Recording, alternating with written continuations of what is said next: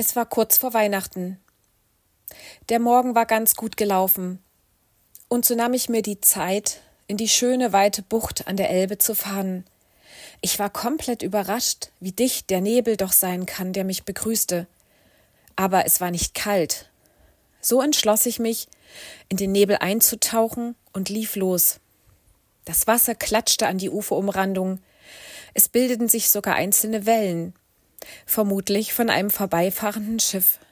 Eine Möwe trank aus einer Pfütze. Ein einsamer Vogel schwamm auf den Wellen. Ab und zu tauchte er unter, vermutlich auf der Suche nach Nahrung. Die Glocke vom nahen Kirchturm, den ich nur schemenhaft im Nebel erkennen konnte, tönte zu mir herüber. Ich hörte Motorengeräusche. Auch ein Nebelhorn vernahm ich, konnte das Schiff aber überhaupt nicht sehen. Nur ganz vereinzelt tauchten Gestalten im Nebel auf, gingen an mir vorüber und tauchten im Nebel wieder unter. Ich wollte so gern zum Wahrzeichen unserer Stadt, einem großen hölzernen Turm, laufen. Als ich darauf zulief, konnte ich ihn nur ahnen, denn sehen konnte ich ihn nicht. Ich erinnerte mich beim Laufen an eine Alltagsperle, die ich vor einigen Monaten hier am Strand geschrieben hatte. Ich hatte sie auf Sicht fahren genannt. Dieser dicke, dichte, undurchdringliche Nebel ließ mich ahnen, dass an diesem heutigen Tag die Schifffahrt eine große Herausforderung war. Natürlich wusste ich, dass in Radarzeiten und mit GPS das Fahren bei so dichten Nebel möglich ist.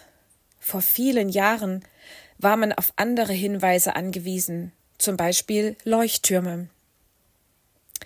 Am gestrigen Abend hörte ich kurz eine Umfrage im Fernsehen unter Passanten in einer Stadt. Sie wurden gefragt, was sie sich vom neuen Jahr erhofften. Ich spürte, dass die Leute echt überlegen mussten, auf was sie hoffen. Ein Mann sagte, er hoffe auf seinen Sport. Eine alte Dame sagte, sie hoffe auf die 18. Geburtstage ihrer Enkel und deren Bestehen ihrer Abiturprüfungen. Ein dritter Mann sagte, er hoffe auf Menschlichkeit.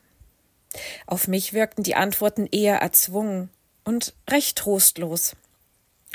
Ich fragte mich, was ich dem Reporter geantwortet hätte. Ob ich den Mut gehabt hätte, zu sagen, dass ich meine Hoffnung auf den allmächtigen Gott setze, der nach meinem Glauben die Erde in so vielen Facetten wunderbar geschaffen hat und dem solche nebligen Zeiten überhaupt kein Hindernis sind. Ich empfinde das vor uns liegende Jahr 2024 tatsächlich immer noch wie im Nebel.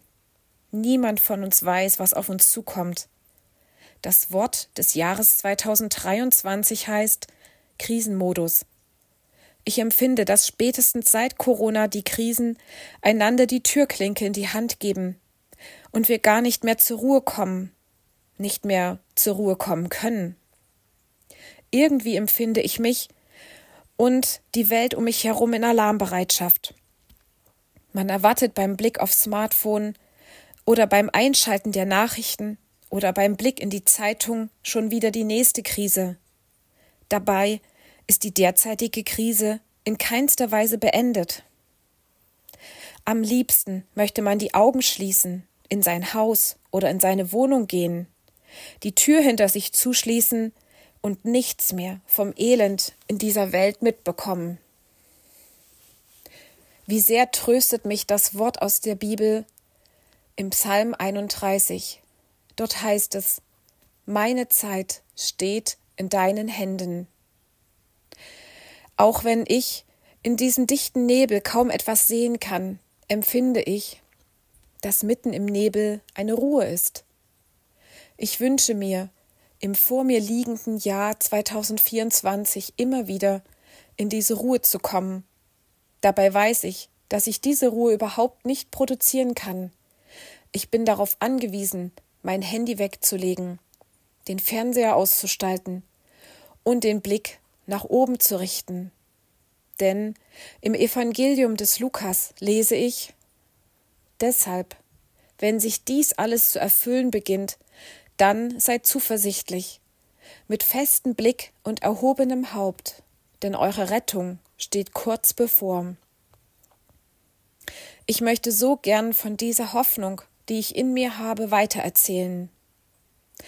Ich ermutige dich, deinen Blick zu erheben, dir Zeiten einzurichten, in der du dein Smartphone aus der Hand legst und in der du den Kontakt zu Gott suchst, der dir im neuen Jahr ganz nah sein möchte.